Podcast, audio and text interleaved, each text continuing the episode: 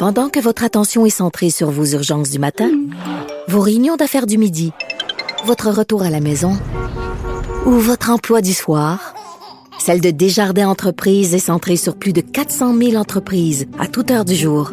Grâce à notre connaissance des secteurs d'activité et à notre accompagnement spécialisé, nous aidons les entrepreneurs à relever chaque défi pour qu'ils puissent rester centrés sur ce qui compte, le développement de leur entreprise. Cher public, nous vous invitons à prendre place confortablement et à fermer la sonnerie de votre téléphone cellulaire. En cas d'incident, veuillez repérer les sorties de secours les plus près de vous. Bon divertissement. Un, deux, un, deux. OK, c'est bon, on peut y aller. Sophie Durocher. Elle met en scène les arts, la culture et la société pour vous offrir la meilleure représentation radio. Sophie Durocher.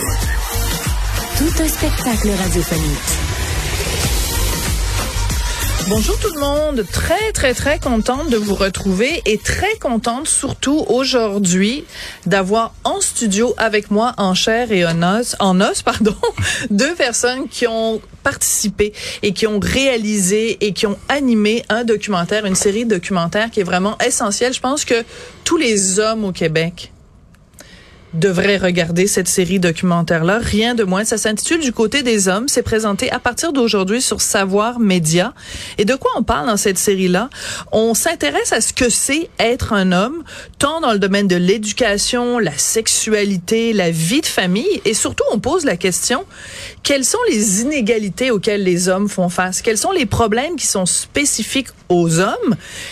Et surtout, c'est des questions dont on ne parle jamais. Donc, je suis très contente d'avoir avec moi en studio Danny Turcotte à ma gauche, Jean Roy à ma droite. Bonjour à vous deux. Ben bonjour, content de savoir que t'aimes ça. Ben, j'adore ça, Danny. J'ai adoré regarder les six documentaires parce que euh, quand on dit des choses comme euh, il y a beaucoup plus de gars que de filles qui décrochent dans nos écoles, il y a beaucoup plus de gars qui se suicident que de femmes Mhm. dans nos dans notre société, on se fait dire ah ben toi t'es une masculiniste, tais-toi, comme si on pouvait pas, comme si quand on s'intéresse à ce qui touche les hommes c'est comme si on disait, ben c'est la faute des femmes. C'est pas ça qu'on dit. On dit juste que c'est important. Et votre documentaire reflète tout ça. Puis c'est, même physiologique parce que dès le départ euh, à l'éducation, les jeunes garçons naturellement ils ont moins tendance à lire. C'est quelque chose de naturel chez les hommes. Ils aiment mieux des, des, des bandes dessinées. Si tu leur donnes le choix entre un livre et une bande dessinée, ils vont prendre la bande dessinée.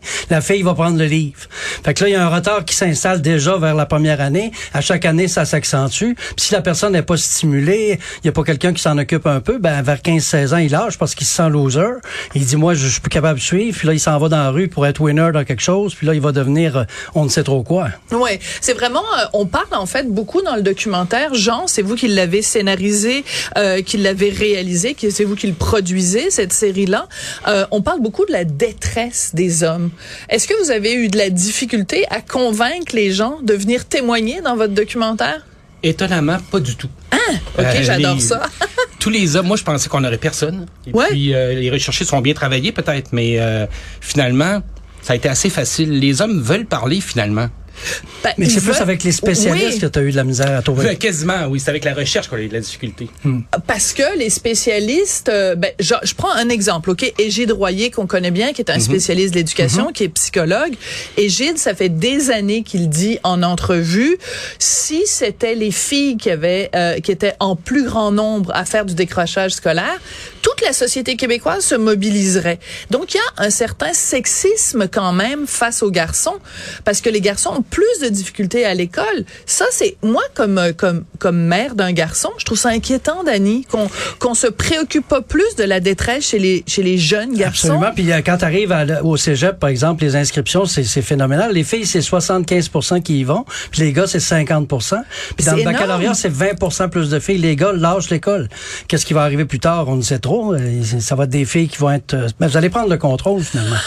C'est oui. clair. Vous l'avez Oui. déjà. Oui, oui, on l'a déjà ben, dans les facultés de médecine. Mais de façon plus sérieuse, il y a euh, un, comme un éléphant dans la pièce quand on parle euh, des droits des femmes, des droits des hommes. C'est évidemment la question des féminicides. Et vous l'abordez de, de, de plein front dans votre euh, série documentaire, les gars. Euh, vous parlez, vous donnez la parole à des hommes qui travaillent dans des groupes d'aide pour les hommes. Sont sous-financés. Premièrement, il y en a pas beaucoup. Quand il y en a, ils sont sous-financés et les gars sont gênés d'aller dans les groupes d'aide pour hommes. Pourquoi, Jean? Ah ben là, c'est une grande question. Euh, Mais est-ce que Oui. tu, est-ce que en faisant le documentaire, tu commences à avoir des éléments de réponse à cette Ben question oui, ils sont sous-financés. C'est pas seulement le gouvernement qui les sous-finance. Il y a personne qui s'implique beaucoup avec eux. Il y a pas de compagnies qui veulent s'associer à ces groupes-là. C'est c'est ça aussi qui, qui est la difficulté que j'ai compris du financement de ces de ces groupes d'hommes-là. Premièrement, ben à- oui, c'est ça. Puis les gars ne consultent pas. Les gars, ils vont entendre d'être même à terre. Là, t'es, au bout du rouleau, t'as des problèmes de santé mentale. Tu consultes pas. C'est une fille qui va le prendre de force, qui va l'envoyer consulter parce qu'il va attendre de, de poser un geste désespéré ou de faire de faire euh, une catastrophe L'irréparable, ou l'irréparable exactement. Puis c'est, c'est, c'est ça. Puis ça fait partie de l'ADN des hommes. Ça fait partie de l'enseignement qu'on a reçu de nos parents. Nos pères étaient ont été élevés par des pères qui n'avaient pas reçu d'amour de leur de leur père. Fait que ça se répercute, ça se répercute dans nos ADN. Puis c'est incrusté en nous comme des fossiles. Puis c'est dur de disparaître. Même chez les jeunes générations, euh, on pense que ça se règle, que ça va mieux que les jeunes hommes, mais c'est pas vrai. Ils, en- répètent encore le modèle euh, ancien du, de l'homme. Moi, une chose m'a frappé. Oui, vas-y, euh, il y a un spécialiste qui dit, les femmes, on le sait, toutes les femmes se sentent coupables pour à peu près tout. Hein?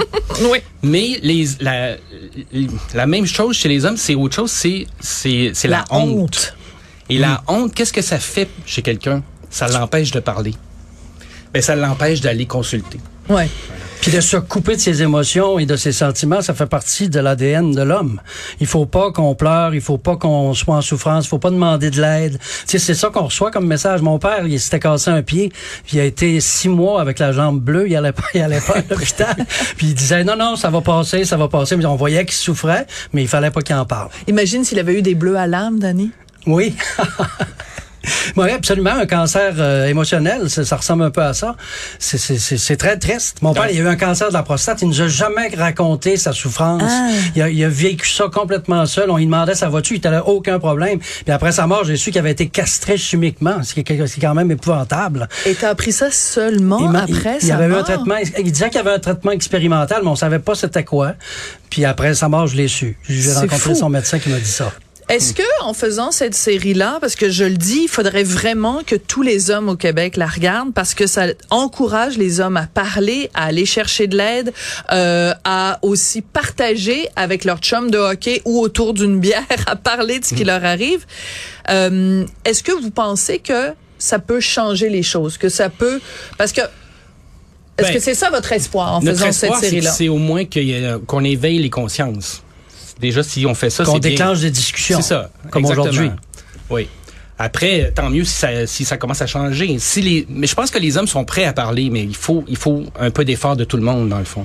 Il y a un, un intervenant, ça m'a surpris que vous ayez donné la parole à cet intervenant-là, c'est Monsieur Dupuis-Derry, qui lui, euh, je trouve personnellement, caricature beaucoup la position des hommes et des hommes qui défendent les hommes. Euh, lui, la façon dont il résume ça, Monsieur Dupuis-Derry, il dit euh, les hommes qui parlent de la détresse masculine, ils sont toujours en train de pointer du doigt les femmes, puis c'est toujours la faute des femmes puis des féministes, puis moi ça m'énerve. Ben je m'excuse, mais il y a plein de femmes et plein d'hommes qui nomment la détresse des hommes, qui disent qu'il faut plus de, ressources pour les hommes, puis ces gens-là sont pas en train de dire que c'est la faute des femmes, puis sont pas en train de dire que c'est la faute des féministes, et ces gens-là ne sont pas des masculinistes. J'ai été très surprise que vous donniez la parole à Monsieur Dupuis-Derry, et surtout qu'il n'y ait pas de contrepoids à ses propos, qui étaient quand même très, très caricaturaux. Avoir su, on t'aurait invité. Oui, c'est ça. Ben oui, oui, non, sérieusement, j'aurais répondu aux arguments de Monsieur Dupuis-Derry, mais ça vous a pas euh, choqué ce qu'il dit? C'était un peu caricatural, ses propos. Ben, je dirais, après ma barre, tant mieux. Parce qu'il y a aussi ce discours-là. Oui. Il faut, il faut aussi l'entendre. L'entendre, Bon. mais peut-être l'équilibrer avec quelqu'un qui Mais lui je pense qu'il l'a pris d'un, c'est pas d'un, il s'exprime pas d'un point de vue personnel. Je pense qu'il s'exprime d'un point de vue, c'est un professeur, il, il, il nous décrit dans le fond, c'est quoi la crise constante de la masculinité au Québec. Lui, il pense que c'est faux, hein, dans le fond, que- qu'elle n'existe pas vraiment, cette crise-là. Il y a toujours une remise en question qui, est- qui devrait être faite. Mais il n'y a pas une crise de la masculinité. On dit toujours à, à tous les 15 ans, euh, il faut se réinventer, mais c'est pas. euh, je, bon, je paraphrase un peu son propos, mais c'est c'est un peu ça dans le fond. C'est un peu des, je le vois moi plus intellectuellement que. Il y, a, Ouais. il y a celui sur la paternité qui est quand même encourageant un peu. Oui. Parce que les jeunes pères sont beaucoup impliqués. Puis ici au Québec, on est à l'avant-garde un peu partout en Amérique du Nord par rapport à ça. Puis on serait pas loin des pays scandinaves qu'on dépasse jamais dans rien, là, mais euh, on n'est pas loin d'eux. Là. Ça, ça c'est le fun de savoir ça. Moi, je- je- j'ai appris plein de choses en faisant ce documentaire-là. Comme ça, moi, la paternité, honnêtement, je connais pas ça beaucoup. J'ai pas d'enfants à part mon père et regarder aller mes frères et tout. Mais ça m'a, euh, ça, ça, ça- j'étais fier de ça que nos pères québécois soient à l'avant-garde, moi. Mais c'est ce que j'ai aimé aussi de votre série de documentaires, les garçons, c'est que euh, on, on, on regarde l'homme québécois de façon positive. Parce que moi, là, j'en ai jusque-là. À chaque fois que euh, certaines néo-féministes, à chaque fois qu'elles parlent des hommes et des hommes québécois, c'est toujours la masculinité toxique. Je dis pas qu'elle n'existe pas, la masculinité toxique. Bien sûr qu'il y a des tapons, puis il y a des cabochons, puis il y a des meurtriers, puis il y a des, des hommes qui, qui commettent des meurtres, puis il y a des hommes qui violent. Mais on peut-tu aussi, de temps en temps, lever son chapeau aux hommes québécois en disant, vous êtes, quand on compare au reste des hommes sur la planète, dans la crème de la crème? On peut-tu le dire des fois puis se taper sur l'épaule, Dani? Écoute, j'ai des frissons quand tu parles de même. Oui, non, mais c'est le fun. Ben oui, effectivement, t'as raison. Puis, dans ça, on, on- on- même par rapport aux droits des gays, Dani, oui, on, est en avance de dire. partout dans le monde. Ça, c'est clair, net et précis. Euh, c'est puis en France, il y a eu un million de personnes dans la rue contre le mariage gay, l'adoption. Ici, Oh, ça a Parle-moi passé. pas des Français, ils sont tellement rétrogrades. Non, mais ici, ça a passé. Là, il y a jamais personne qui est allé dans la rue pour débattre de ça. Tout à fait. C'était bien correct. Puis ici, c'est, on est vraiment à l'avant-garde. C'est pour ça qu'il y a beaucoup de Français qui viennent s'établir ici. Des personnes gays, lesbiennes viennent ici parce sont mieux ici. Ben oui, tout à fait. Donc c'est important. Je veux juste revenir sur quelque chose que tu as dit, Dani, tout à l'heure, sur le fait que les gars ne consultent pas, les gars ne parlent pas de ce qui de ce qu'ils ressentent. Il y a une statistique à un moment donné, j'ai pas les chiffres, mais ça nous dit que il y a beaucoup plus de femmes qui reçoivent un diagnostic de dépression, et pourtant il y a beaucoup plus d'hommes qui se suicident. Donc, ça veut dire que dans le cas des hommes, ils étaient en dépression, mais ça n'a pas été diagnostiqué.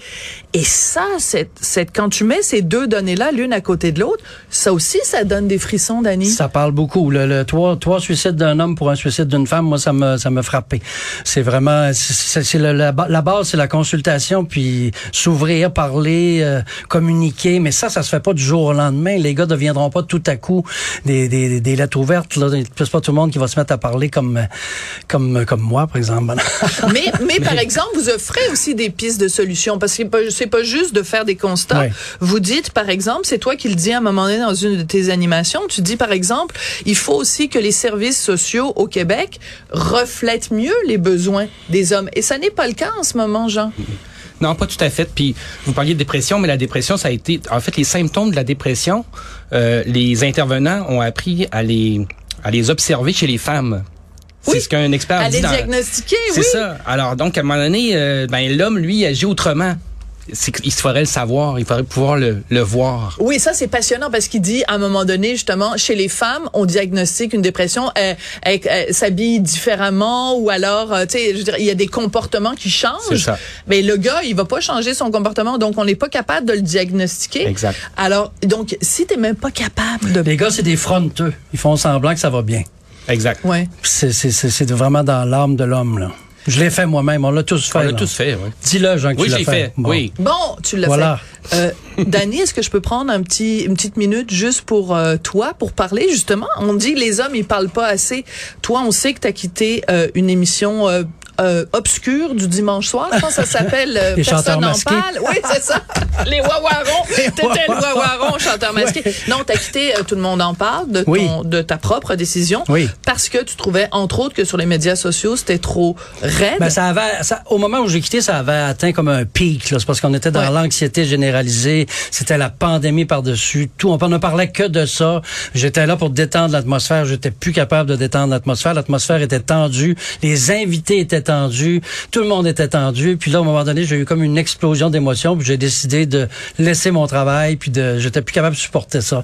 Puis cette haine en ligne là, c'est relié même à notre documentaire aussi, parce qu'il y a des gens qui se retrouvent après tous ces problèmes là, là qui ont lâché l'école à tel âge, puis là ils s'en vont sur les médias sociaux, sont enragés, sont fâchés, ils transportent une colère, puis ils, ils nous rejettent cette colère là vers vers d'autres, ils font comme se venger sur d'autres. Puis maintenant, je suis rendu que j'ai compris quasiment ceux qui m'agressent, je vais voir leur profil, puis je vais voir que cette personne là, elle agresse tout le monde, elle est pas bien, elle est pas bien avec elle-même, puis elle fait l'effet elle envoie ça sur d'autres. Fait que euh, non, j'ai j'ai relativisé, puis j'ai quitté tout le monde en parle, euh, puis je suis toujours content de ma décision. C'était la bonne décision à prendre pour ma santé mentale, parce que si j'avais pas fait ça, peut-être que six mois plus tard, j'aurais eu une dépression. Je l'ai pas eu, là, j'étais chanceux. Je suis parti au bon moment, j'ai été préventif. MCG, le trouves-tu drôle? Moi, je trouve que tu fais un bon travail. euh, puis je fais attention aussi parce que je trouve que les gens font en général un très bon travail dans mon dans ma chaise parce que j'ai compris que ma- mon rôle était très difficile en les regardant travailler. Ah, mais ça, c'est intéressant. Oui, ça, ça me valorisait en sachant Oui. que on marche sur une glace très mince, c'est en direct, Hmm. on a peur de dire la phrase qui pue, on a peur, on a peur de se faire euh, reprocher le lendemain de plein de choses sur les médias sociaux. Puis je le sens dans leurs interventions, je sens qu'ils marchent sur des œufs puis qu'ils font attention. C'est pas de la liberté d'humour totale là, dans une émission comme ça en direct. là. Je comprends, mais je trouve ça très intéressant comme perspective, en effet, de dire avec le recul, Oui. tu te rends compte à quel point, en effet, et il faut aussi te, te lever notre chapeau parce que tu as fait ce job-là pas facile pendant plusieurs années. 16 ans et demi. C'est et demi. c'est comme le- les enfants qui disent j'ai pas 4 ans, j'ai 4 ans et demi. Mais c'est le et demi qui a été le plus Qui, dur. qui était, oui, c'est ça, c'est toujours les derniers mille les plus difficiles. Bon, on est content de savoir que tu vas Ben, mieux merci. aujourd'hui, Dani. Et vraiment, je te le dis sincèrement, entre le, dans le blanc des yeux, merci. Merci pour ce documentaire-là que je trouve Merci pas à juste Jean. important et essentiel. Oui, je me allais me retourner Oui. vers lui aussi après. Jean, merci beaucoup d'avoir fait ce documentaire-là. Du côté des hommes, cette série donc qui est présentée euh, sur Savoir Média, ça commence aujourd'hui. Donc allez regarder ça. Puis j'aurais un conseil pour les papas de regarder la série, ben, peut-être pas celui sur la sexualité là, mais les autres de regarder ça avec vos enfants, avec vos ados, parce que d'avoir une discussion sur c'est quoi être un Mm-hmm. la, homme. la sexualité, ils peuvent le regarder avec les ados. aussi. Je pense pas que ce soit si grave que ça parce que c'est pas ça très parle de pornographie. C'est- c'est- Ben, c'est pas mal là. Non, mais c'est là qu'ils s'éduquent. c'est ça le problème. Ok, Ils ont ben tous déjà vu Dani, le porno, de toute façon. Dani Ouais. dit que c'est correct de le regarder avec vos ados. Merci beaucoup, Jean Ben, Roy, merci. Dani Turcotte. Merci. À Merci. bientôt.